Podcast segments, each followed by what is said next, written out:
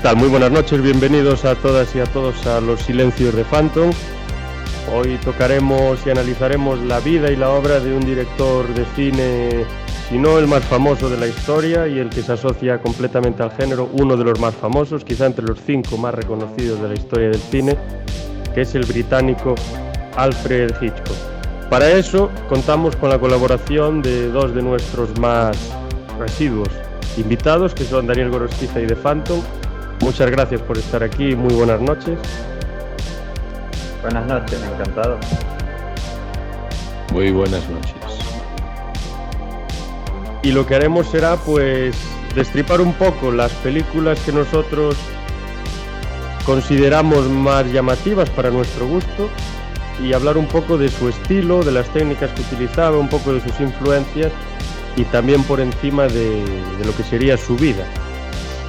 También tocaremos en cierta medida, aunque quizá menos, las influencias que Hitchcock ha generado en la historia del cine, en algunos cineastas famosos. Y para empezar, pues cabe decir que Hitchcock, eh, como decía anteriormente, nace en Reino Unido, es un director británico, aunque en el año 55 conseguirá la nacionalidad estadounidense, y nace en el 1899, justo casi entrando en el siglo XX por, por dos años, en Leytonstone, en Londres, y tendrá una carrera de 60 años en, la, en el cine, es decir, a partir del 1919 más o menos hasta el 1980, que es cuando muere, prácticamente estará siempre activo y estará siempre em, dirigiendo películas o haciendo lo que, lo que pueda dentro del cine. Creo que su última película la dirige en el 76 o en el 77. Creo que se llama La Trama, creo que es del 76. Y en total confeccionan más de 50 películas. Y muchas, algunas se están descubriendo ahora, de principios de, de los años 20. La primera que, produce, que dirige él mismo es una, una producción británico-alemana que se llama The Pleasure Garden, el jardín del placer, pero yo creo que la traducción a lo mejor podría ser el jardín de las delicias. Y como dije, pues la publica en 1925 cuando está trabajando en la empresa Gainsborough, pero esta película la realiza en los que serían los estudios Geiselgastig, que sería en, Alemania, que es un periodo de su vida que pasa en, en Alemania.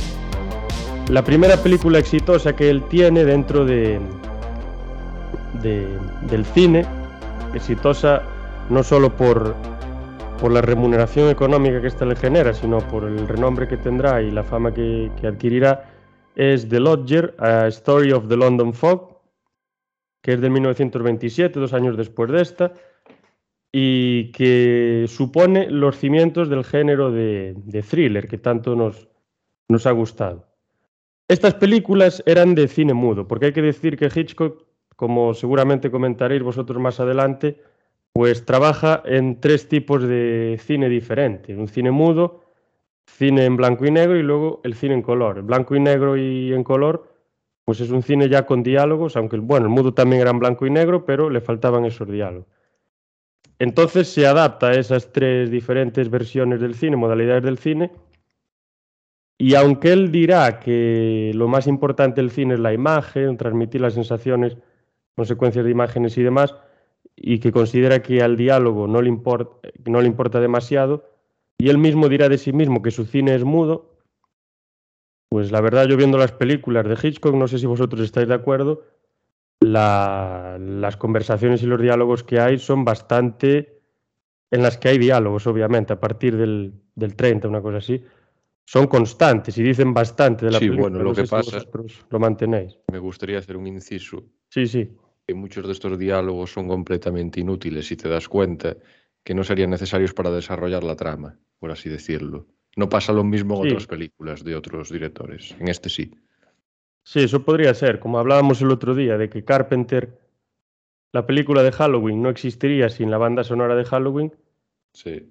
Que, por ejemplo, Psicosis o ciertas películas de Hitchcock, sin la música, y sin el, los diálogos pues podrían existir y decir más o menos lo mismo. Sí, pero por ejemplo, película que hablaremos dentro de poco, que sería Con la muerte en los talones, North by Northwest, que hablará Daniel de ella, Es una película que sí, que la imagen es muy importante y que puede estar, puede valorarse sin la imagen, pero los diálogos son, creo que no hay más de 20 segundos sin diálogo en la película, son diálogos constantes. Y eso que es una película del, del 59, que no es de las últimas que él haría, ya más adaptado al cine convencional. Bueno, y con respecto a este asunto del cine mudo y cine con conversación, la primera película que él dirige de cine con sonido y con conversación y diálogos y demás es del 29, no sé, creo que la mencioné antes, Blackmail, y es el primer, la primera película que le llaman Toki, es decir, con gente hablando del cine británico. En la década de los 40 se trasladará a Hollywood porque bueno, es considerado como una personalidad pues importante, un director bastante interesante, bueno, con mucha calidad. Y allí producirá pues sus primeros grandes clásicos o éxitos que podrían ser Suspicion del 41, Lifeboat o Náufragos en castellano del 44, Spellbound del 45, Strangers on a Train del 51 y entre el 54 y el 60 producirá sus mejores películas. Es lo que, bueno, la crítica comenta. Cada uno ya al final tendrá sus gustos, obviamente, pero aquí tenemos las películas de La ventana indiscreta, del 54, Vértigo del 58, North by Northwest o Con la muerte en los talones del 59 y Psicosis o Psycho del 60, que quizás sea su pieza más significativa. Con significativo me refiero a que cada vez que pensamos en Alfred Hitchcock, aunque no sepamos prácticamente nada de cine, la imagen, y a lo mejor a vosotros no, pero a mí la imagen que se me viene a la mente, siempre que me hablaron de Hitchcock, era esa escena de la ducha en la que matan a esa chica. No sé si a vosotros también, e, es decir, en cuanto escucháis Hitchcock, tenéis esa imagen en la mente. No sé si os pasa también a vosotros. Sí, las puñaladas, que fue el primer slasher, por así decirlo, del cine. Sí, muy influyente en ese aspecto. Sí, es una escena mítica no solo de él, de, la historia del cine en general. Y luego ya nos encontramos con otras películas también muy buenas, no vamos a decir otra cosa, pero quizá no tan significativas en su cine, aunque también con un montaje interesante y dignas de admiración, obviamente, que serían Los pájaros o The Birds del 63, y Marnie o Marnie la ladrona del 64, de la que va a hablar Daniel también, que aparte de ser significativas, aunque no tanto como las anteriores, las anteriores serían como los estandartes de, Hitchcock, su carta de presentación, fueron también muy exitosas en lo que respecta al ámbito económico. Luego, con respecto al personaje, pues a esta persona, Hitchcock, cabe decir, pues, por ejemplo, que procedía de una familia católica, que de, que la familia por parte de su padre eran descendientes de irlandeses, y tenía una cierta relación muy peculiar con la autoridad, según estuve leyendo, y es que desde muy pequeño le tenía muchísimo respeto, y era un respeto que estaba basado en el miedo. Y le tenía también autoridad a la policía, porque a él su padre a través de una jugarreta que le hizo como una forma de, enseñarle a respetar la autoridad y tal, hizo que un policía lo tuviese en un calabozo encerrado no sé cuántas horas. Y a partir de ahí cogió un cierto miedo bastante profundo a lo que sería la policía y la autoridad. Y luego, en los colegios que esta persona estudió, la disciplina era muy, muy estricta. Pero bueno, los colegios del siglo XX, años 10, 20, 30, 40 y más adelante, incluso hasta no hace mucho, hasta casi entrado el siglo XXI, eran bastante, bastante estrictos. Y no era raro que si un niño se comportaba mal, le pegasen con una vara. O sea, tampoco es algo de... Bueno, no estoy descubriendo aquí absolutamente nada. Y si en los 80 y 90 esto pasaba, pues imaginaos lo que pasaría en los años, al principio del siglo XX, en los años 10, 20 o lo que fuese. Eh, por otro lado, es una persona que está muy interesada en, los trenes, en los tranvías y en las vías y también en la geografía. Y esto creo que es algo que se ve muy claramente en sus películas, porque la gran mayor parte de sus películas no sé si en, todas, en todas obviamente no, pero en un porcentaje muy alto de sus películas siempre salen trenes. Es bastante curioso. Y, y, muchas son en puntos geográficos muy diversos. Le gusta mucho también el paisaje, la ambientación y demás. Como dato anecdótico también comentar que él quiso ser ingeniero, incluso se versó en, ingeniería, mecánica y demás, y de aquí saco yo una reflexión que a lo mejor puede que de este conocimiento y de este interés pues le venga el carácter tan meticuloso que tenía al hacer los montajes de, cine, le viene el gusto también por la técnica, la innovación tecnológica, etc. A partir del 18 desarrolla un gusto grande por la escritura creativa, por el cine mudo, sobre todo americano, y en el 19 empieza a trabajar para una empresa británica que es Islington Studios, y lo que hace es diseñar los, no sé si sabéis en el cine mudo, salían esos, cuando pasaba algo salía un recuadro después que serían como, aquí le llaman title cards en inglés, salía un recuadro con un fondo negro y se escribía y se, explicaba lo que estaba pasando. Pues, por ejemplo, ahora tal actor va a hacer esto y le va a decir a esta persona esto y luego se veía. Y pues era el encargado también llega a ocurrir, hoy en día no ocurre en el cine polaco que te salía un hombre explicando la película tras la escena. Sí. Sin, con la versión original, vamos, pero te la explicaba en polaco. Sí, pero en este caso era escrito, ahora es una persona hablando, sí. Sí. Y bueno, fue ayudante de director de varios directores, hasta que en 1995, como dije antes, empieza a ser el mismo director. Como un dato muy curioso, que el, quizá ensalza su figura, es que Hitchcock en el cine empezó desde abajo, como si fuese un albañil que acaba siendo un promotor de una obra. Es decir, él empezó con las obras más humildes que existen, con los mínimos recursos posibles, películas que eran mudas, sin efectos especiales prácticamente, en las que se podían hacer, obviamente, seguro que tenían muchísima calidad, pero no se podían hacer las cosas que ahora se pueden hacer en el cine. Y luego pasó a, ser parte en grandes producciones, ya con diálogos y a color y demás. Toca temas de crimen, toca temas de suspense, está obsesionado con la imagen, está obsesionado con lo visual y está muy influenciado por el expresionismo alemán, cosa que también le pasa a Tim Burton, pero este es mucho más posterior. La estética y las teorías de montaje soviéticas de principio del siglo XX le influyen también mucho. Sus influencias principales en el mundo del cine son los padres del cine, que podríamos decir, George Méliès, Griffith y Alice Guy Blanchet. Alice Guy. Y en definitiva lo que hace con sus obras es generar tensión, crear pesadillas en la audiencia y dejar, intentar dejar a la audiencia en, en shock. Y bueno, ahora cabe decir por último que es el creador del concepto pure cinema, del cine puro, que vendría a ser eh, la creación de, de escenas, de imágenes en movimiento, que sirven para expresar ideas. Es decir, consiste en usar medios visuales, sin importar el diálogo en absoluto, para impactar al espectador, para hacerle sentir sin decirle absolutamente nada, sin describir.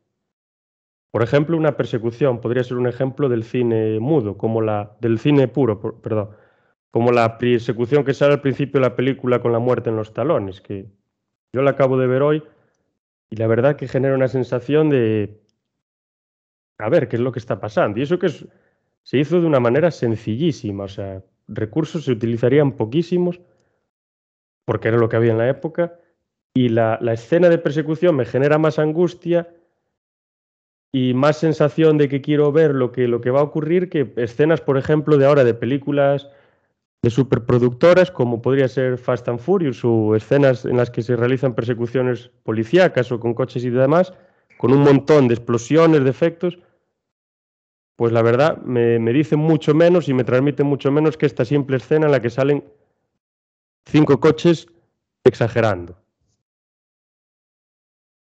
Y en definitiva, el cine puro lo que hace es generar experiencias que en la radio, en los libros, en la poesía y demás no se pueden generar.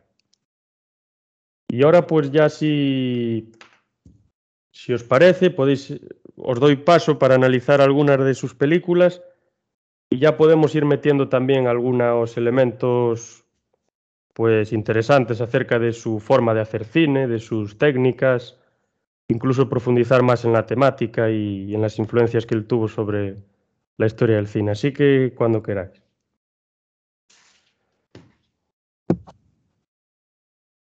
Em, bueno, pues empiezo, yo. Em, antes voy, yo hablaré de tres películas de Hitchcock que a mí me parecen míticas, pero antes de ello voy a comentar una cosa, algo que has dicho sobre las localizaciones en sus películas que suelen ser muy diversas y es porque él cuando estudiaba era muy enamorado de la geografía, de hecho él presumía de saberse todas las calles de Londres, mm, creo que, y de otras ciudades también, creo que otra de ellas era Nueva York. Entonces por eso le gustaba mucho jugar con, la geografía, porque era algo que le gustaba. Y bueno, ya centrándonos, pues comentaré que el maestro del suspense, que antes de trasladarse a Hollywood, ya era considerado el mejor director de Inglaterra por esa exitosa carrera de películas mudas y sonoras de las que tú has hablado. Em, y aún hoy mucha gente le sigue considerando el mejor director de, Inglaterra. Em, en cualquier caso es uno de los grandes del cine. Bueno, pues las películas que voy a comentar son, en primer lugar, con La muerte en los talones, que esta es probablemente mi favorita de entre sus películas. Em, el título en inglés es como ya habéis dicho, eh, North by Northwest, Northwest, perdón, al norte por el noroeste, que si no recuerdo mal es una de las rutas que el protagonista, Cary Grant, tiene que tomar casi al final de, la película. Eh, comentaré unas curiosidades de la película esta película de 1959 se estrenó mundialmente durante la séptima edición del Festival de Cine de San Sebastián, eh, que, ya era un festival prestigioso por aquella época. Eh, una vez le propusieron a Hitchcock hacer una película de James Bond cuando esta saga comenzaba ya a ser famosa y estaba reservada y sigue estando reservada, como sabéis, eh, solo a directores británicos, a lo que él contestó, ya he hecho una película de James Bond, se llama North by Northwest, con la muerte en los talones. Y bueno, si nos centramos un poco en la trama, sin intentar eh, destrozarla ni reventarla, sin ningún spoiler para que eh, los que no la hayan visto, aunque ya la peli lleva un tiempo, pero hay mucha gente que no la habrá visto, pues eh, levantarles interés, no destrozar la película. Pues la trama se centra en Roger Thornhill, un ejecutivo publicitario que es interpretado por Cary Grant, que es de Nueva York, el personaje, al que unos espías confunden con un agente del gobierno eh, llamado George Kaplan por lo que quieren matarlo.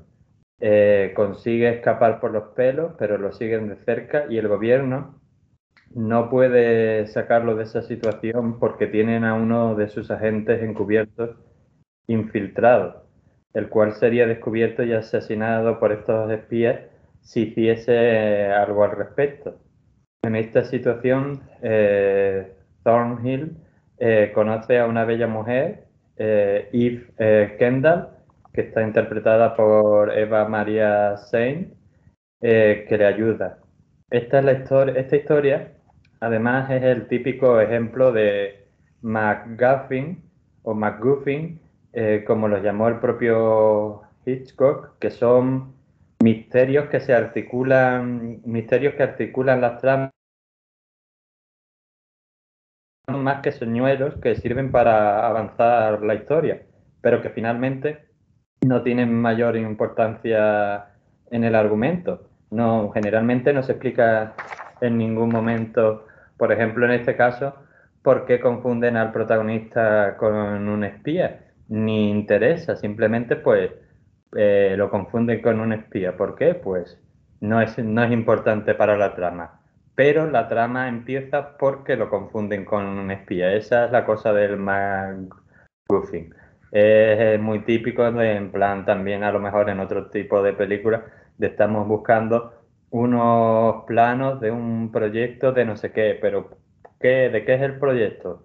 Eh, pues no se sabe, no se importa, no importa. Estamos buscando, yo qué sé, por decir algo moderno, un USB que tiene unos datos sobre la CIA.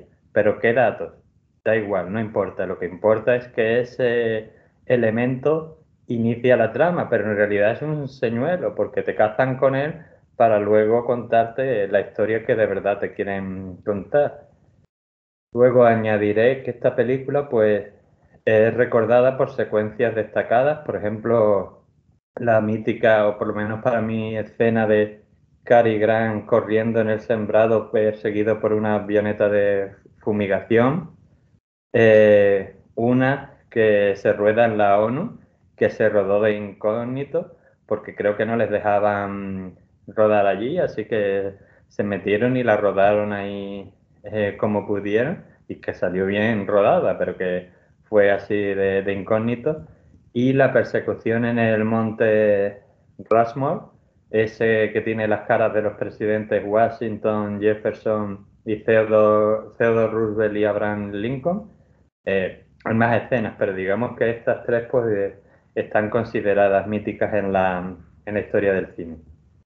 Em, en segundo lugar, comentaré una película eh, que en inglés se titulaba simplemente Marnie, pero que en España la titularon como Marley, como Marnie la ladrona. Eh, supongo que para que el público supiera de qué iba, pero vamos, que eso te lo cuentan en la película nada más empezar casi. Esta es un suspense psicológico, es de 1964, está dirigida por Hitchcock y está basada en una novela del mismo título del escritor británico Winston Graham. Eh, Marnie se convirtió en un hito en la filmografía de Hitchcock porque fue la última vez que una rubia, una rubia Hitchcock, Hitchcockiana, digamos, una rubia de Hitchcock, eh, tendría un papel central en sus películas y también fue la última vez que Don Alfred eh, trabajaría con tres miembros clave de, su equipo, eh, de su equipo técnico. En, cuanto a la trama, pues Marnie, eh, interpretada por Tippi Hedren, es una joven enigmática, extraña y hermosa ladrona, que en su cargo de secretaria roba a las empresas para las que trabaja. O sea, empieza a trabajar en empresas como secretaria y aprovecha eso para robar en esas empresas. Luego cambia de identidad eh, en cada nuevo empleo para que no la cojan hasta que se encuentra con Mark eh, Rutland, interpretado por Sean Connery, que es el dueño de una empresa que llega a conocer su caso e interesado por este, pues la contrata como secretaria y enamorado de ella le dice que, la ha descubierto y le pide que se case con, ella, con él o la denunciará. Eh, Rutland descubre que su esposa sufre profundos traumas contraídos en la niñez que la hacen mentirosa, cleptómana y frígida, por lo que, y esto es bastante interesante en la película, basándose en las teorías freudianas, indaga en la fuente del problema psicológico de Marnie. Eh, como curiosidad, eh, la protagonista, Tippi Hedren, le dijo durante el, rodaje, durante el rodaje a Hitchcock que le dijo, se supone que Marnie es frígida, pero usted ha visto a Sean Connery, a lo que Hitchcock le contestó, bueno, actuar consiste en eso. Em, y bueno, pasando ya a la tercera película, que que, comentaré, que será Vértigo, que está dirigida por Alfred Hitchcock y que es de 1958, mm, pues está basada en la novela de Entre los Muertos de Pierre eh, Boileau y Thomas eh, Narcellac. Em, esta nos cuenta la historia de John Scotty, eh, un detective privado interpretado por James Stewart, eh, que sufre un accidente que lo obliga a, jubilarse anticipadamente y le provoca acrofobia, y, es decir, miedo a las alturas, y vértigo, pues que se le mueve todo alrededor y además esto es muy importante, eh, será muy importante en la película, eh, que se marea. este, pese a estar jubilado, es contratado por un viejo amigo para vigilar discretamente a su esposa, que está interpretada por Kim Novak, quien se, quien se comporta de forma errática y parece estar poseída por un espíritu. Esta película nos habla de la obsesión, eh, la parálisis psicológica y física eh, y la frágil naturaleza del amor. Eh, también diré pues que en la trama de la película luego descubrimos que lo que le sucede a Madeleine, la esposa del amigo del detective, puede ir más allá de lo sobrenatural. Pero no diré nada más porque no quiero desvelarle a los oyentes los giros y contragiros eh, que nos pone Hitchcock, eh, que son el alma de la película. Eh, es que si desvelara ahora qué hay detrás, ya reventaría la película. Entonces lo interesante es quedarse con que parece que está poseída por algún espíritu o algo y que el detective pues la sigue en un día de su vida para ver qué hace. Y ya pues lo que pasa, pues mm, eso si los oyentes no han visto la película, lo mejor que pueden hacer es verla, que creo que la disfrutarán bastante. Entre las curiosidades que tiene esta película, pues diré que fue estrenada mundialmente en la sexta edición del Festival Internacional de Cine de San Sebastián. Otra vez el festival, parece ser que Hitchcock le tenía cariño a este festival y bueno, que ya era prestigioso en la época y que mm, pues eh, se encuentra una copia en el Registro Nacional de Cine de la Biblioteca del Congreso de los Estados Unidos Mm, por su considerada eh, importante por su valor cultural, histórico y estéticamente significativa. Es decir, que en la biblioteca del Congreso de los Estados Unidos solo están copias de películas que se consideran importantes para la historia del cine, es decir, que no están bueno, ellos tienen catálogos de todas las películas, pero copias de ellas para conservarlas solo tienen de las que ellos consideran eh, las más importantes. Luego, como, como ha comentado Rubén, pues los padres de mm, Hitchcock eh, pues tenían ascendencia irlandesa y eran católicos. Luego Hitchcock fue educado en el catolicismo en un país Inglaterra mayoritariamente protestante. Y aunque él nunca se definió como un artista católico, sí que es verdad que usaba a menudo su iconografía, como hace, por ejemplo, en, concreto en esta película. Y bueno, pues con esto más o menos, eh, eh, digamos, dado una introducción a estas tres películas que yo considero muy importantes en su filmografía. Y bueno, ya dejo que, vosotros sigáis comentando lo que queráis sobre ellas o, que habléis de, otras películas. muchas gracias. Ahí, por ejemplo, cuando hables de Vértigo, a mí casi me parece el mejor nombre para poner una película de Hitchcock, porque muchas de las escenas de muchas películas suyas es lo que causan al espectador. Eso que decías también, mareos y demás. Por ejemplo, cuando hablaba de la persecución yo de coches, a mí me causaba una angustia que quería que acabase a ver qué pasaba y eso que era una persecución muy corta. Y a la vez como Hitchcock estaba cambiando constantemente la, cámara, por ejemplo, estaba en un coche, luego pasaba a la parte de atrás, luego pasaba al otro coche, luego pasaba a la parte de atrás, luego pasaba de frente, luego era el paisaje y hacía unos cambios muy bruscos de cámara, que obviamente esto lo hace intencionadamente, lo hace para generar en ti una, una sensación. Y únicamente con esos sencillos cambios de cámara, bueno, sencillos obviamente no son, tienes que pensar en qué momento introducirlos y eso no es fácil. Pero no tiene nada que ver con todo el despliegue de efectos y de técnicas que usamos hoy en día. Únicamente poniendo ciertos fotogramas en un orden, la sensación que me daba a mí una sensación, pues, como decías tú, una sensación de vértigo, una sensación de mareo, de que está todo moviéndose para todos lados.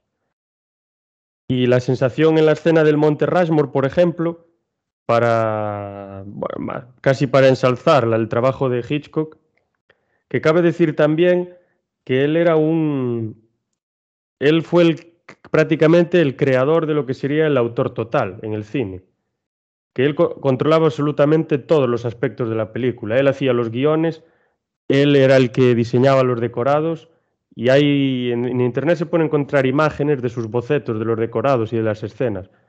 Obviamente eran imágenes bueno, muy artísticas, por decirlo de alguna manera, eran hechas con lápiz para tener una idea y demás. Controlaba también, por lo que dije yo, el argumento, los efectos, el montaje, incluso la publicidad, era el que la controlaba. Él quería hacer absolutamente todo. No quería dejar nada al azar y era muy meticuloso.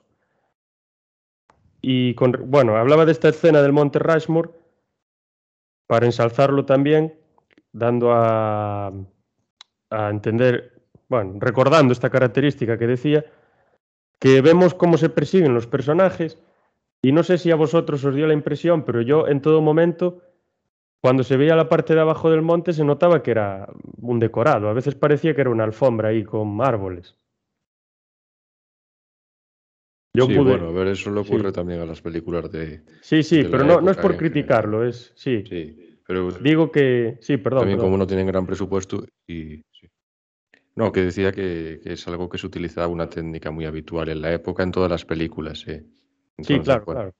Pasa que Pero... igual en aquella época era menos cantoso al tener unos televisores y unas pantallas de peor calidad. Seguramente. Y hoy, como la ves en mejor definición, pues cantan más los efectos. Sí, e incluso así, sabiendo que lo que está debajo es un decorado, la, la escena te mantiene en una tensión constante y tú en todo momento sabes que la escena es falsa. Porque ves los decorados, incluso el monte parece también muchas veces un decorado y a veces parece que no está ni grabado de forma eh, vertical, sino horizontal. Y, aún así te mantienen la tensión. O sea, a nosotros en el siglo XXI, ya 20 años entrado el siglo XXI, con todas las películas que hemos visto, con lo acostumbrados que estamos a los efectos especiales, que una película de los años, creo que es del 54, de los años 50, nos cause esta sensación con lo rudimentaria que es con respecto a las de hoy, dice mucho del director. Y como decías tú, en la época la sensación seguro que estaba multiplicada 30 veces, porque si hoy nos la causa a nosotros, con nuestro ojo acostumbrado a ver tantas y tantas cosas y tan especiales, pues imaginaos en el momento lo que significaría. Porque él sabía muy bien, era un maestro de, de jugar con, con las imágenes y sobre todo de usar las imágenes y las diferentes perspectivas de la cámara, el movimiento, todo eso para crear sensaciones en los espectadores. A él no, no le gustaba que el espectador se sentara a ver la película y ya está como el que está viendo cualquier cosa. Él quería que el espectador eh, sintiera con la película de alguna forma que si el personaje, el protagonista lo estaba pasando mal, él quería que lo pasara mal con el protagonista. Si había un momento de suspense, él quería que tú también te quedaras un poco así como suspendido, ¿no? Con eh, qué va a pasar, ¿Qué, qué, qué, es lo que hay en esa otra habitación, qué, qué es ese ruido de que acabo de escuchar. Entonces él quería eso, provocar en el espectador sensaciones, que la película le, hiciera sentir algo. Sí, luego tenemos una cosa muy importante, que yo vi varios eh, documentales sobre él y hablan de lo que decías tú, de ese señuelo que te atrapa y te introduce en la trama. Pero a esto quería añadir que el señuelo, esa cosa que pasa, es, bueno, creo que lo dijiste también, que es completamente inesperada. Y en el documental varios autores, que incluso salía Carpenter hablando de él, incluso Scorsese y muchos grandes directores, pues decían que lo que tenía Hitchcock era que la película, muchas de ellas parecía que iban a ir sobre una, sobre un, bueno, iban a tener un argumento, iban a ir sobre una cosa concreta, y de repente, a los pocos minutos de empezar o en cualquier momento, mientras la película se veía plana, tranquila y no pasaba nada, parecía una película más, introduce un giro dramático de los acontecimientos, o sea, un giro total de lo que estaba sucediendo, por ejemplo, pues en la, en la de la muerte en los talones, con la muerte en los talones, de repente retienen a esta persona, que no estoy seguro si es un agente de seguro, no me acuerdo bien cuál era su profesión, y, y lo que hacen es confundirla con ese, con ese espía y, todo lo que pasa luego tiene relación con eso. Y luego cuando parece que las cosas se aclaran un poco, de repente pasa otra cosa completamente extraña que cambia todo otra vez. Y otra vez, parece que las cosas se aclaran un poco y ¡bumba! Vuelve a pasar. Y es una técnica que, le, que estos directores, entre otros, le admiran muchísimo. Por ejemplo, en Psicosis comentaban que hasta cierto punto de la película, igual hasta media hora, 40 minutos de que transcurre la película, la película parece que trata sobre prácticamente una pareja o una cosa así normal, y de repente introduce un elemento del que hablaremos más adelante, que es muy, del que ya hablamos antes también, que es muy significativo en su cine, y lo que hace es que la película ya no va sobre lo que iba antes y ya transcurre de una forma totalmente diferente. Y no es que la película sea diferente, es que la percepción del espectador también lo es. Y eso me parece de una precisión increíble, de saber perfectamente cómo el espectador va a responder ante tu, ante tu escenografía y ante la secuencia de imágenes que tú vas introduciendo. Me parece fascinante. Que yo creo que muchos autores hoy en día, con todo lo que tenemos, no son capaces de hacerlo, ni de, ni de lejos.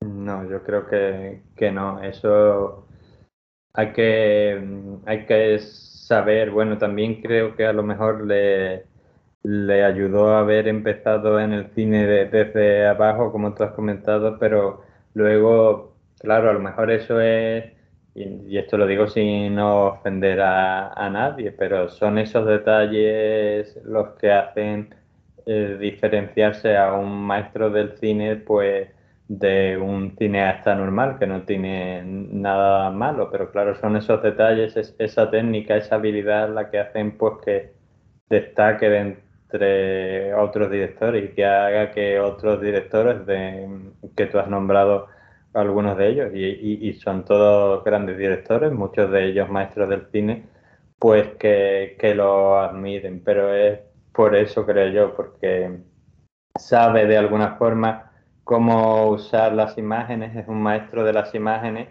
para la hora de provocarte sensaciones. Y claro, eh, luego cómo juega con sus historias, como también tú has contado, y parece que la cosa va a ir de esto, pero de repente eh, cambia totalmente y, va de otra cosa y te sorprende, lo cual es una cosa muy propia en su cine y es...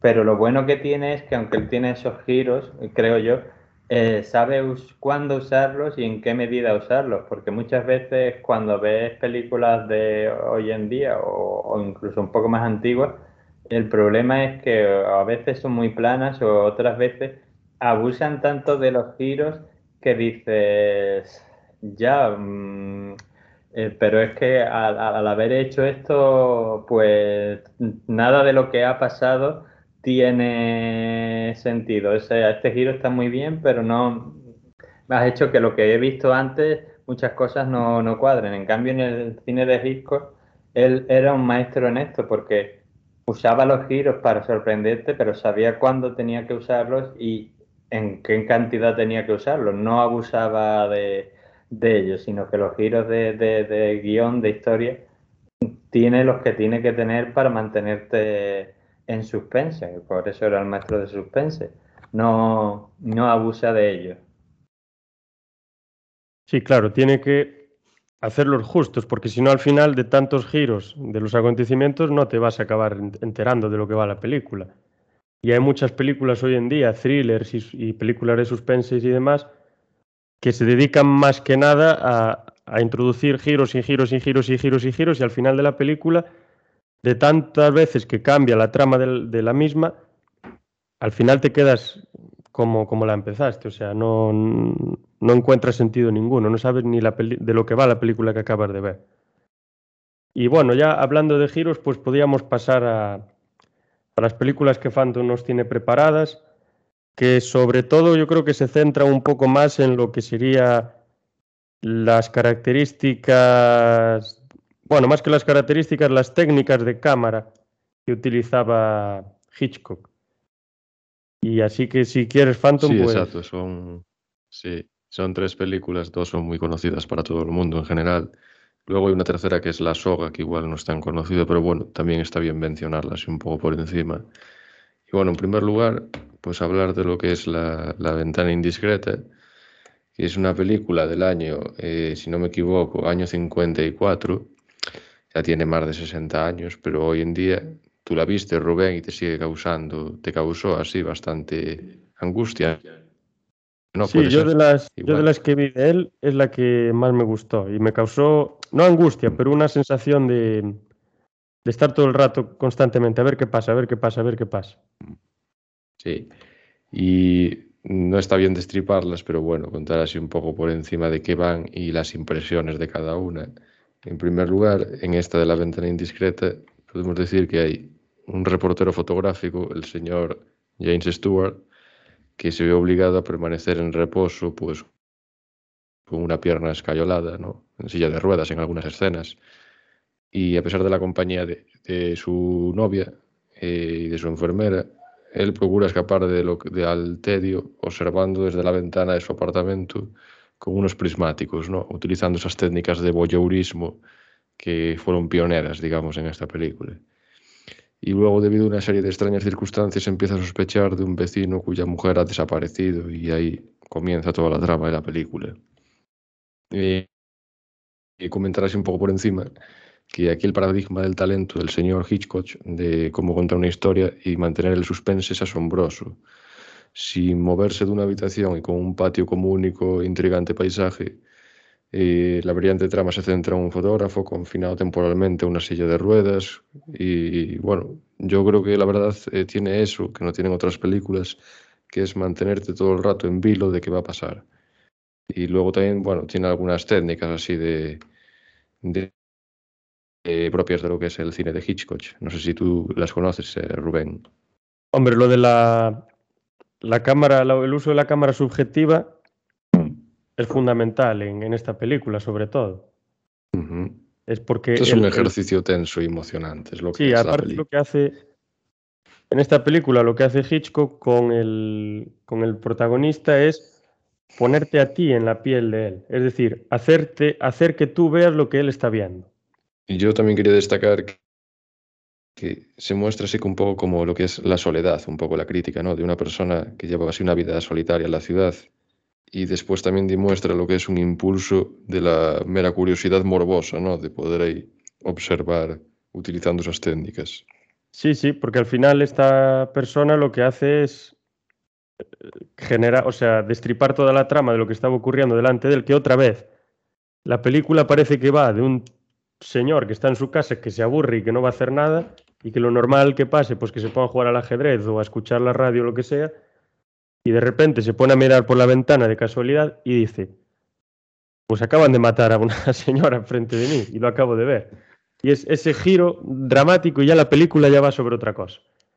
Y él sigue haciendo lo mismo, mirando por la ventana, con esa señora que lo va a cuidar, luego viendo a su prometida. Sigue haciendo las mismas cosas, pero está introduciendo esa tensión constantemente. Y después la siguiente película, que también es bastante conocida, y es la de los pájaros, que quizás sea igual, bueno, está con la ventana indiscreta por igual, más o menos de, conocida para la gente, pero bueno, es otra película también que tiene más de 58 eh, años en concreto tiene. Y eh, se nos presenta un argumento mm, bastante también simple, pero bueno.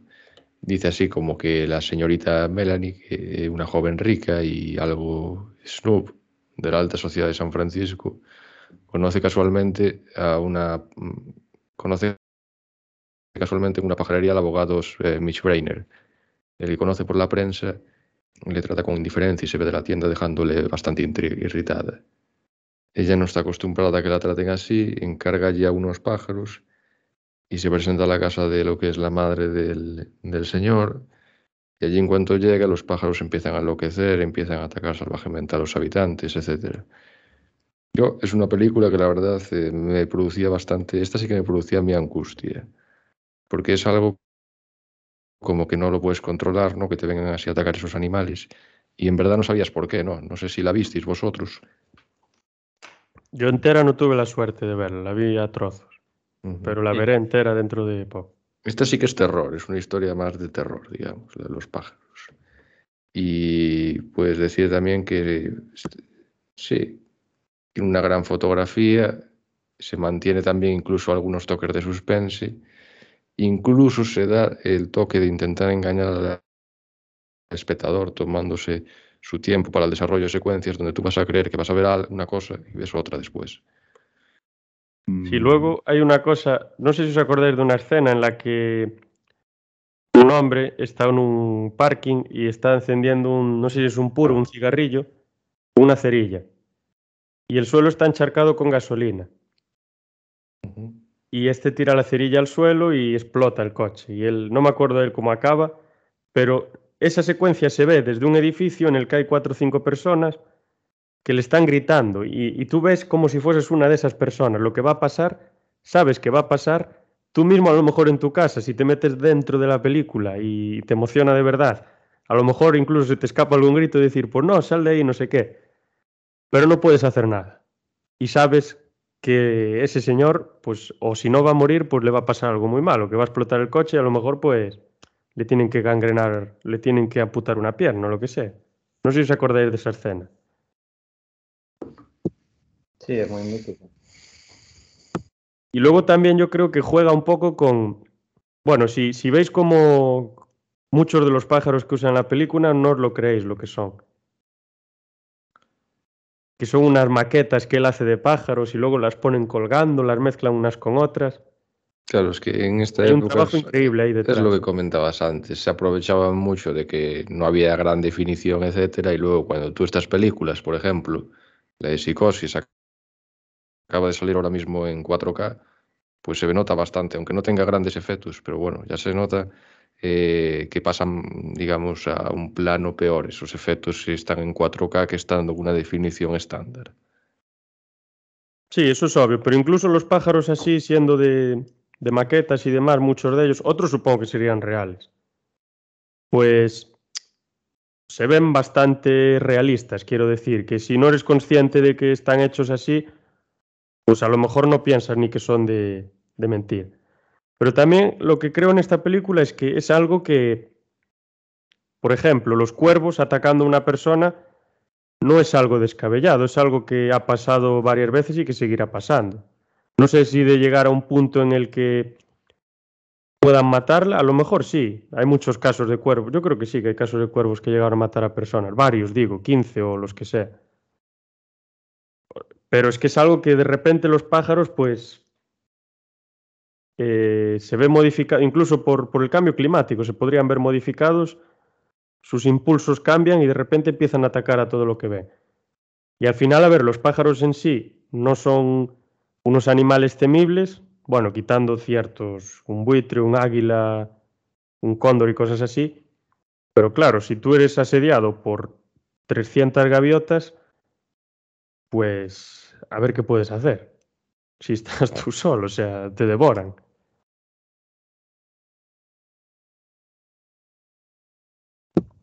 Sí, yo creo que una de las virtudes de, esta película es que usa elementos, digamos, cotidianos que tú estás acostumbrado a ver quizás incluso en tu día a día, como los pájaros, quien no sale a la calle y a lo mejor se encuentra pájaros eh, por algún lado cantando y tal, y que son, pues, eso, elementos cotidianos que mm, a ti no, no te producen miedo ni, ni angustia, y en cambio él es capaz de darle las vueltas y hacer que eso de cotidiano, que es cotidiano para ti, que es algo tranquilo, normal, te produzca angustia. Y quizá creo yo que por eso da más miedo que otras películas que usan cosas que ya de entrada saben que a ti te va a dar miedo. Pero porque tú vas ya como más preparado, más mentalizado, pero cuando cogen una cosa que tú crees que, que no no te tiene por qué hacer daño. Una cosa que tú además te encuentras quizá diariamente, pues claro, es que eso da mucho miedo. Si las cosas que tú tienes por seguras de repente ya no lo son, si lo que es para ti algo tranquilo e inofensivo se convierte en, una cosa que puede acabar con tu vida, pues eso te tiene que angustiar de alguna forma.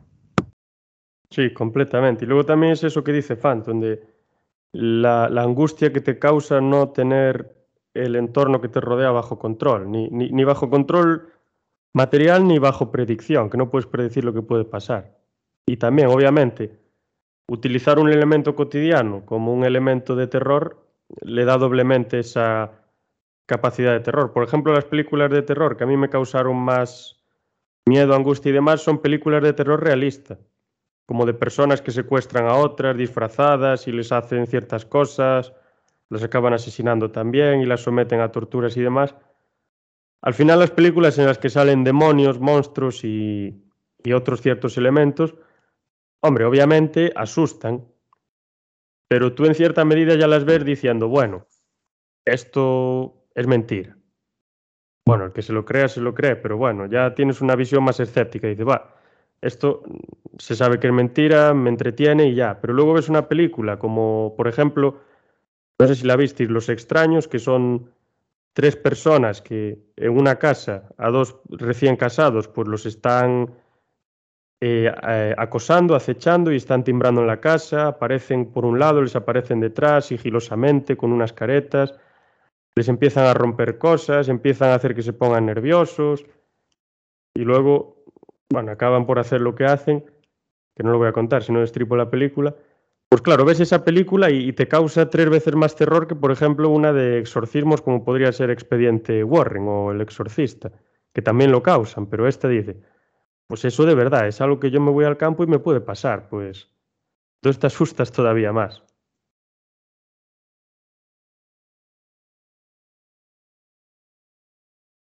Sí, es verdad, para no tener, Sí, no, iba a decir que no hace falta cohetes ni fuegos artificiales, por así decirlo, para realizar un terror que ponga al espectador en, en el pensamiento más angustioso y más terrorífico.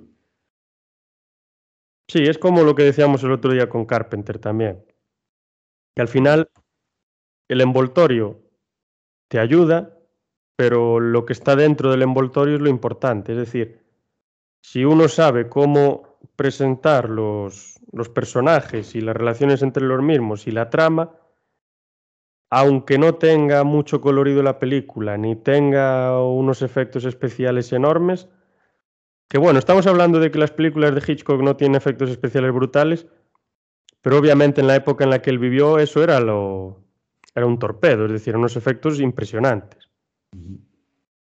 Pero quiero decir que aun sin tener los mejores recursos, si tú eres capaz de contar establecer la línea narrativa y hacerlo de una forma adecuada y asumible por el espectador, eso al final va a llegarle mucho más que si haces una película con pirotecnias y con todo lo que quieras. Que volvemos a hablar de ese tema de el cine antiguo, casi hasta los 90, y luego el cine de, de ahora y el cine moderno. Pero bueno, eso también sería otro tema para discutir.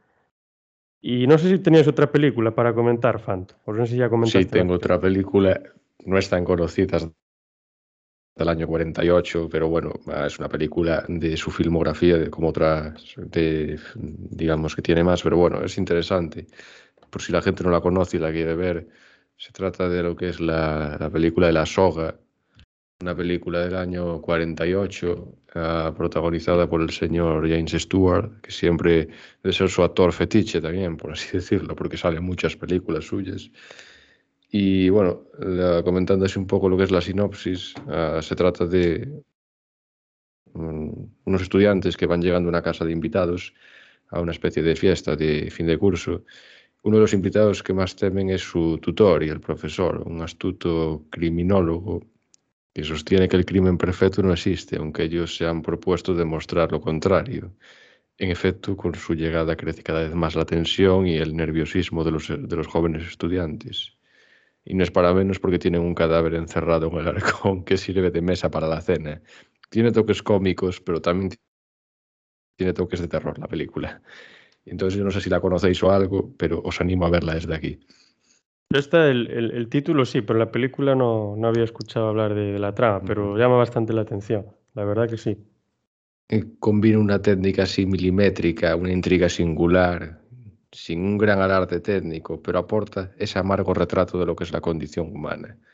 Muchos lo han tildado de obra maestra también, esta película. Y aparte es como la, lo que decíamos antes, naturalizar, bueno, esto sería al revés, naturalizar lo horroroso, es decir, que hay un cadáver ahí y la gente pues que no se entera de que está ahí y hacen su vida como así nada. Uh -huh. Y de repente supongo, claro, se descubre el cadáver y toda la gente entraría en, en pánico. Y aquí también es como que pretende hacerle llegar a los espectadores de que se pongan del lado de lo que son los asesinos en la película. Eso lo consigue el señor Alfred aquí. Sí, eso lo, es una constante también en su filmografía. También estuve mm. en estos documentales que vi. Mm. Decía que él incitaba a que tú admires al, al, entre comillas, malo de la película. Que te ponía en su plano subjetivo también, te ponía en su mente. Y lo que hacía era que entendiese sus circunstancias, que entendiese sus motivos y que te pusieses de su parte. Entonces, que no, fu no fuese una película tan marcadamente maniqueísta como el bueno y el malo. Que uno es muy bueno y este, este, este y este todo el tiempo y el otro es muy malo y muy malo y muy malo y siempre se le asocian cosas malas.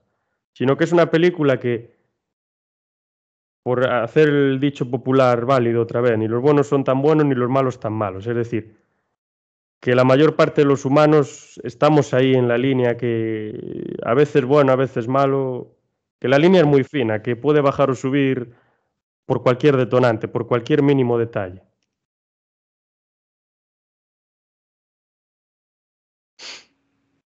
Luego no sé si nos olvidamos de olvidar una, una técnica de grabación que sería la del contrapunto.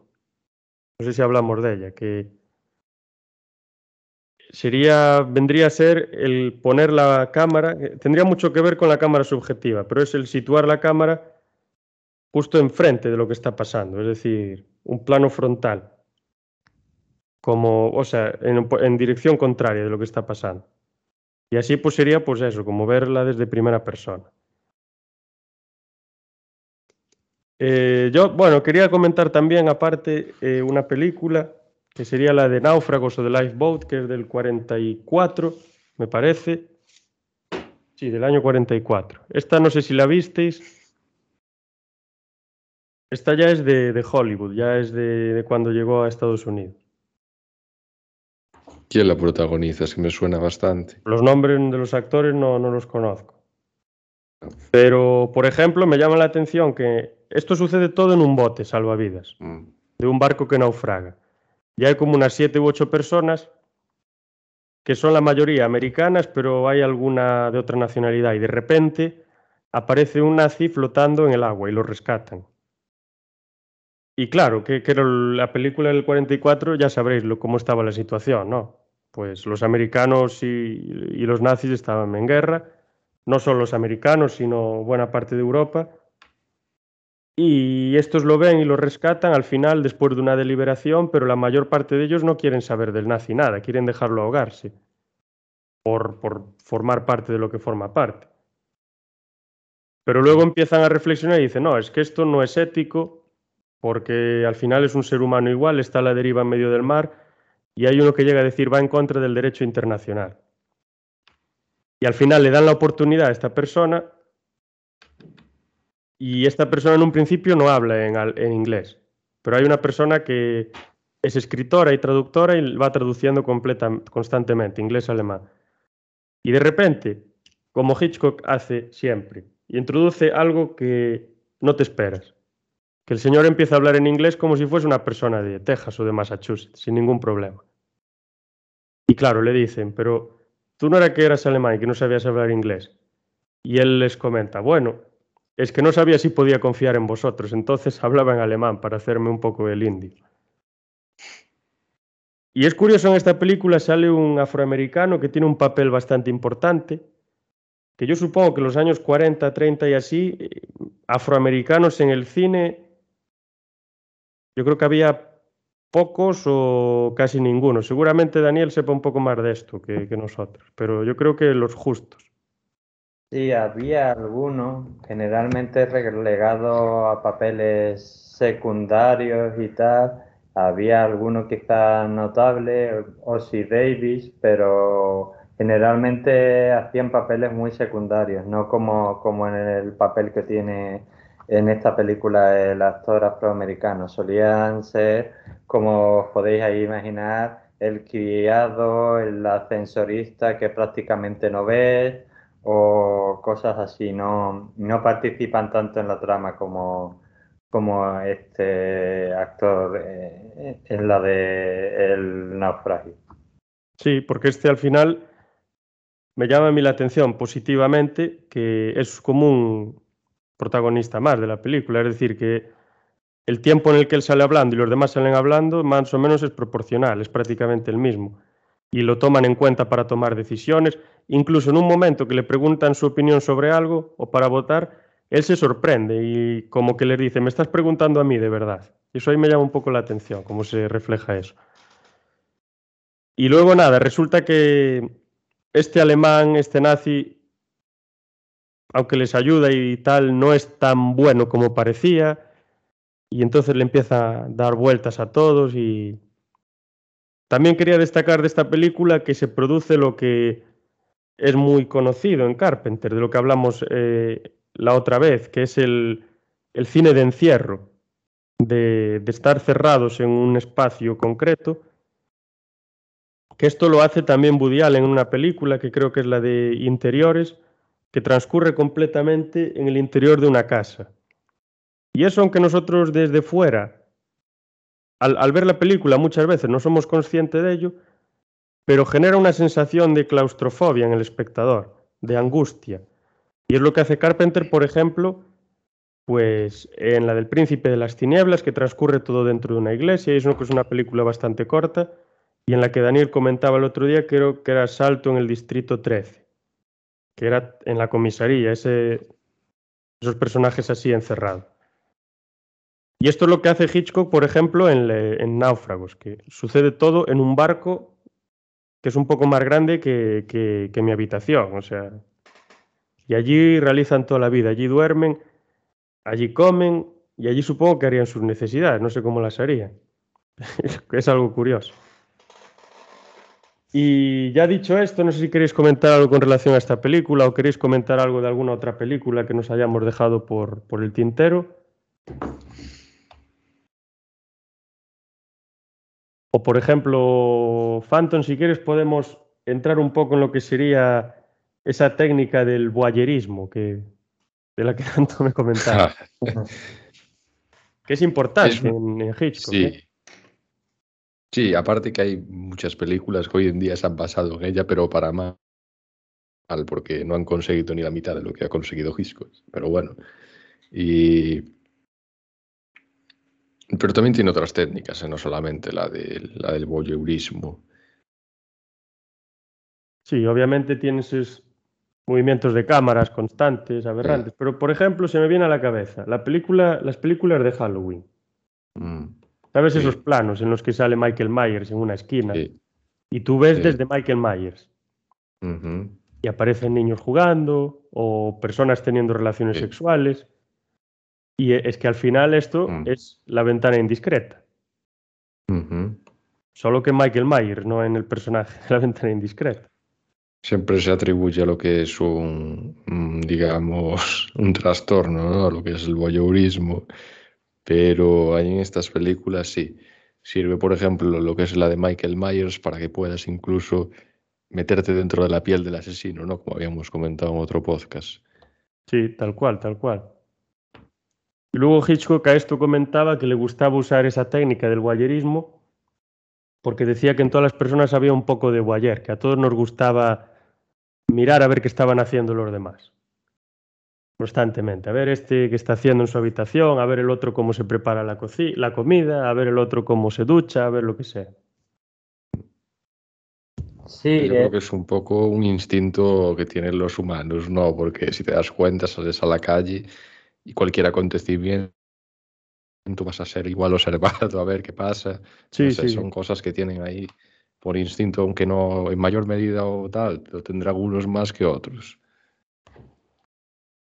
Hombre, sí, yo creo que sí, que ahí tiene razón Phantom. Además, hay una, una anécdota que yo leí de, de una cosa que le gustaba hacer mucho cuando iba eh, estaba en ascensores con, imaginaros los típicos edificios de, Nueva York o de Los Ángeles, altos edificios y tal, pues eh, le gustaba mucho cuando era un edificio donde evidentemente no le conocían, eh, entrar y empezar a, comentar una historia a, a los que estaban allí en el ascensor que estaban ahí escuchando, pendientes, pero una historia que a lo mejor empezaba como sus pelis cotidianas y empezaba a enredarse. Y justo cuando llegábamos, digamos, al punto de que se iba a resolver toda la trama, era en la planta que tenía que salir y entonces pues cuando se abría la puerta decía, bueno, pues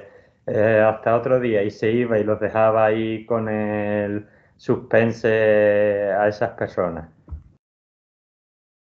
Sí, y bueno, ahora podríamos incluso hablar de que nos dejamos un poco por el tintero y casi se me olvida, de psicosis, que la mencionamos muy por encima. Psicosis es un, en mi opinión, es un clásico del, del género de, de suspenso, por supuesto, pero también de, del terror, quizá un poco precursora de, de, las películas de slasher que le gusta a Phantom tanto, aunque no es un slasher, slasher propiamente dicha, pero sí tiene muchos elementos que luego ese cine recogería. Y luego a mí me interesa mucho también el tema de, cómo analiza él mucho la psicología de los personajes en sus películas en general, pero en concreto en esta. Es decir, toda la parte de su relación con la madre que, bueno, pues es bastante interesante, incluso por si alguien no la ha visto, que se la recomiendo mucho, cuando descubrimos algo en concreto sobre la madre, pues al que no lo ha visto muchas veces no se lo espera y, te impacta. Y entonces te das cuenta de que todo lo que has visto antes eh, estaba equivocado, que lo que pasaba era otra cosa, pero me gusta mucho por cómo analiza al personaje, digamos, al protagonista, que no es simplemente un loco más y tal, sino que ves un poco eh, te metes un poco en, su propia, su propia locura y eso te, causa una, cierta tensión. Y eso también hace interesante a la película que no simplemente que él eh, mate a gente y tal disfrazado, lo cual, bueno, pues seguramente que para la época era sorprendente, pero que también me gusta el elemento ese de cómo te mete un poco en la psicología del protagonista para eh, mm, meterte un poco en la historia y para que, si no comprender evidentemente, pero para que sepas un poco o intentes eh, comprender lo que pasa por la, cabeza de, ese personaje en concreto. Sí, aparte esta película supone pues un nuevo umbral de, violencia en el cine. Las películas antes no eran especialmente violentas. Y viendo a esta persona que intenta asesinar a algún individuo en la película y aparte asesina a esta mujer, pues empieza a cambiar un poco el tema. Yo supongo que en la época sería objeto de muchísimas críticas. Y aparte hay una, la escena de la ducha, que es la más destacada de la película, no voy a decir la mejor, obviamente, que aparece ese torso desnudo, aparece la ducha, aparece el inodoro, así la humedad, el agua. Eh, es rompedor con la censura que existía en la bueno, más bien la censura, la, la, costumbre que existía en la época. Es algo que anteriormente nunca se había visto. Yo creo que una mujer, ya no digo mm, semidesnuda, porque no se ve prácticamente nada, se ven los hombros y se intuye que está desnuda porque está en la ducha, pero ya escenas así sugerentes sensuales y demás, yo creo que anteriormente en el cine habría habido muy, muy pocas o ninguna incluso. Y por ejemplo, esta escena es eh, increíble porque en ella se introducen 70 planos diferentes en solo 45 segundos. Y como pasa en Halloween, por ejemplo, y en La Matanza de Texas, parecen películas, nosotros tenemos, de esto sabrá más fando seguramente, tenemos en nuestra mente que son películas muy violentas, muy explícitas, en las que hay sangre por todos lados, pero al fin y al cabo, si vuelves a ver la película luego de unos años, esa idea que tienes se desmorona, porque no hay absolutamente nada, no se ve absolutamente nada, sin unas gotas de sangre y cuatro escenas y poco más. Pues sí, efectivamente, en la matanza de Texas tú se la recuerdas a cualquier persona, ya te va a echarse las manos a la cabeza, diciendo, ¡oh, qué violenta! Y en realidad lo que hay es eso, lo que te genera en tu cabeza. Que tú pienses que es una película extremadamente violenta y en realidad no, porque tiene lo que dijiste tú, tres, cuatro escenas como mucho, donde ves así un golpe de un martillo, igual en este caso, como era la matanza de Texas, y convulsionando un tío y poco más. Sí, en Halloween más de lo mismo, en la primera, en las demás ya, bueno, y en la última ya no digo nada, pero en la primera Fundamentalmente es que se ve. Otra cosa es Viernes 13, pero ya esa parte ya. Sí, ser muy explícita, es así. Sí. Y en esta, claro, tenemos la, en la mente que es una película de, de, un psicópata, de lo que sea de tal, que se ve un montón de, de escenas explícitas y al final es solo eso. También quiero decir, en la época seguramente sí que se consideró explícito, porque pues rompía bastante con el mal.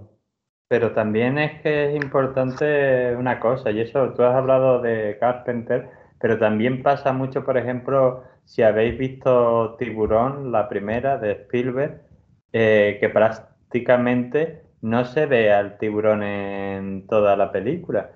Eh, y en esto lo mismo, y en las películas que habéis comentado también, y, y en psicosis, porque a veces, muchas veces, es mejor sugerir, creo yo, meterse en tu cabeza que simplemente mostrártelo y ya está. Es una sensación diferente porque te hace, de, en cierta forma, como te estás sugiriendo esa violencia, te estás sugiriendo esa situación angustiosa, pues mm, te, hace como partícipe de ella y en cierta forma, pues mm, imaginas lo, lo que está pasando y eso a lo mejor muchas veces es más más horrible que verlo simplemente y ya está, o por lo menos te causa más, más efecto.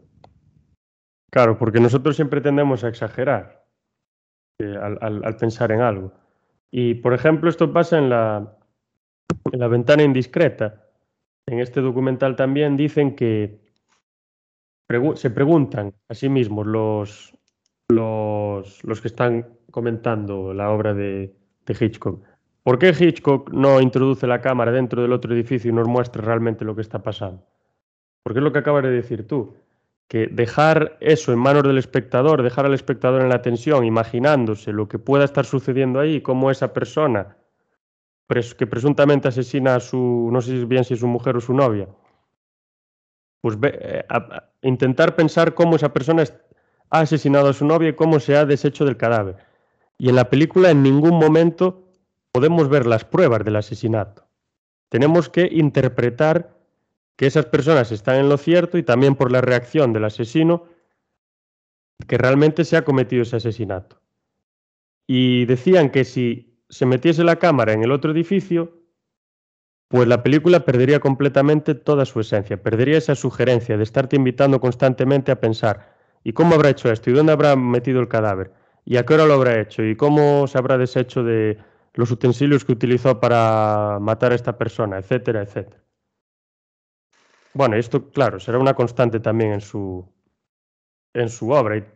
Y, hablando otra vez de psicosis, por ejemplo, estos comportamientos pervertidos de estos típicos personajes de slasher, que tendrías a Michael Myers, a Jason, tendríamos a. podríamos meter a Scream.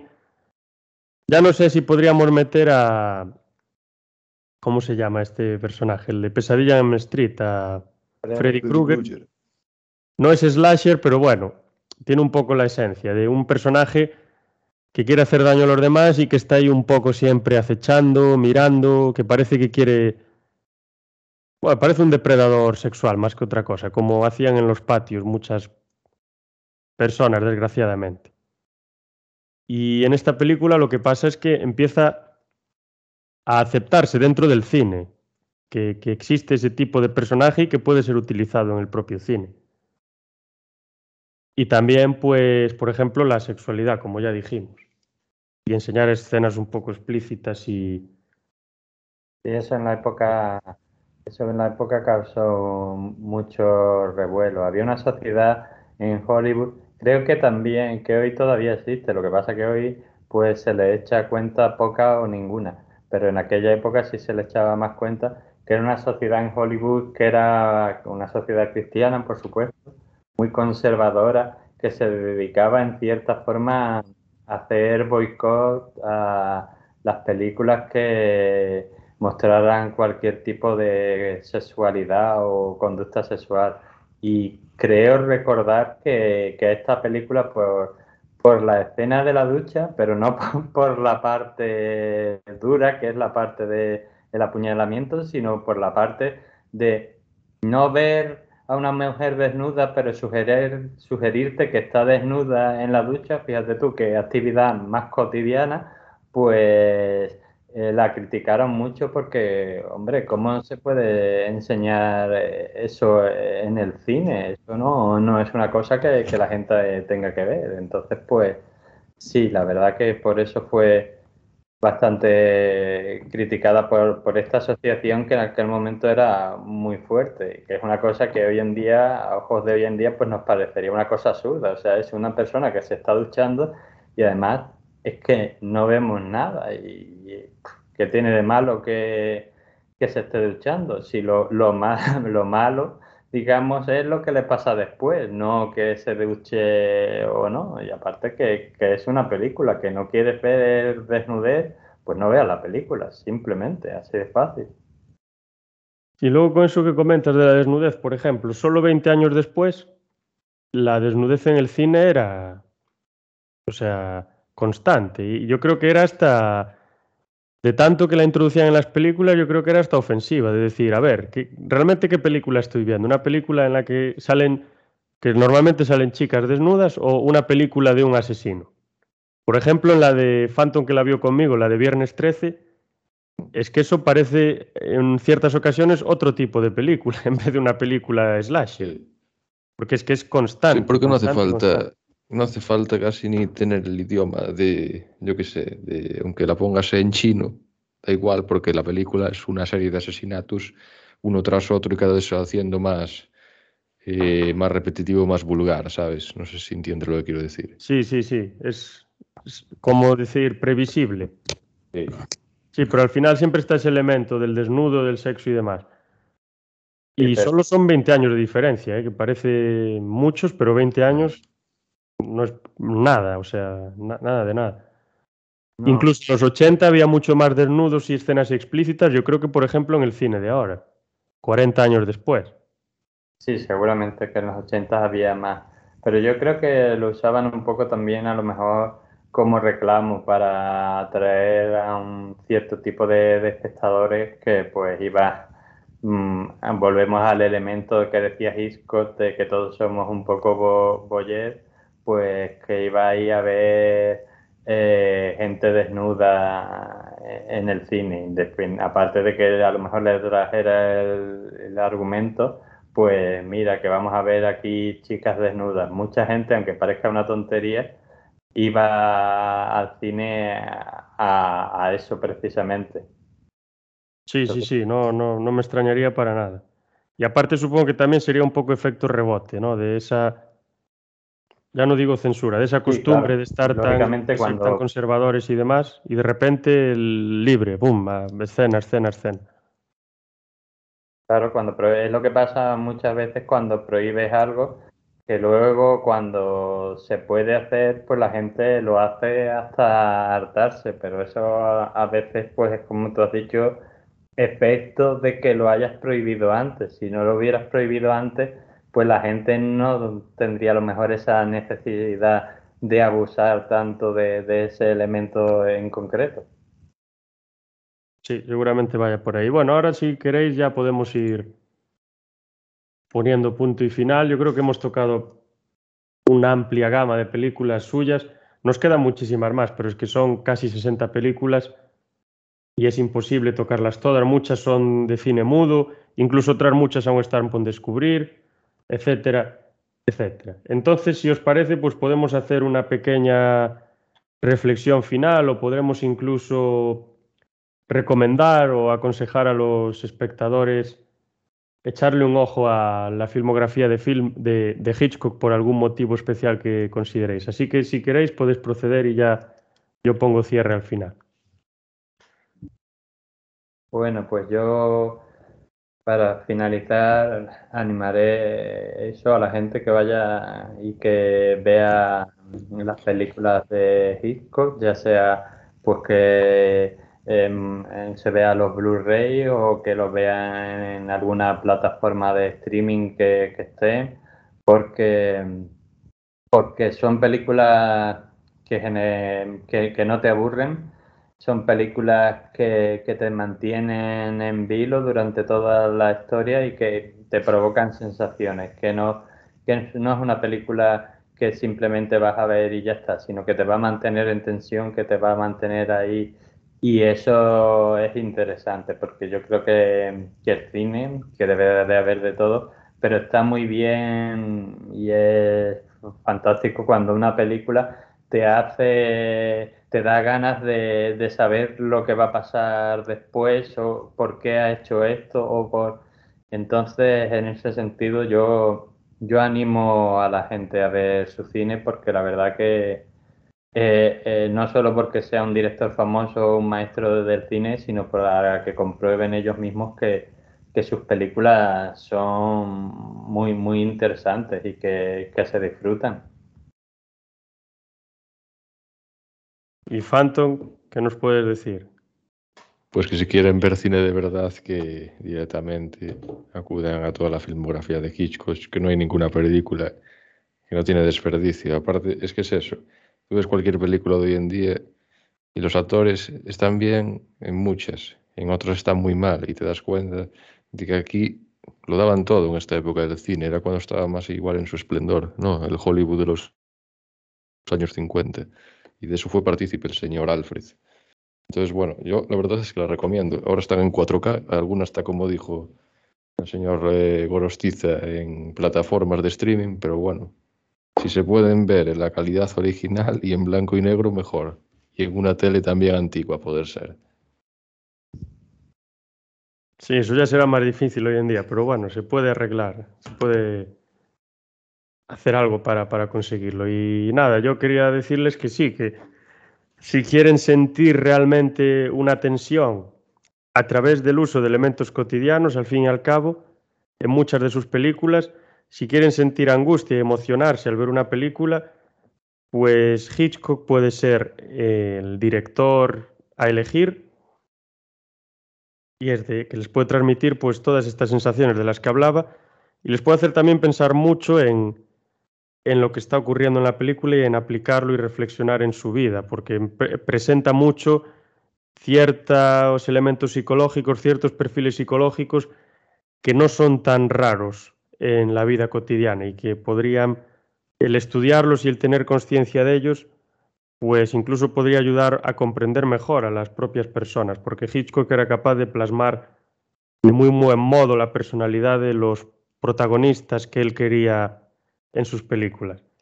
Y ya con esto, pues muchas gracias a nuestros colaboradores, a Daniel y a Defanto, una vez más, por todo lo que han aportado y todo lo que han comentado hoy.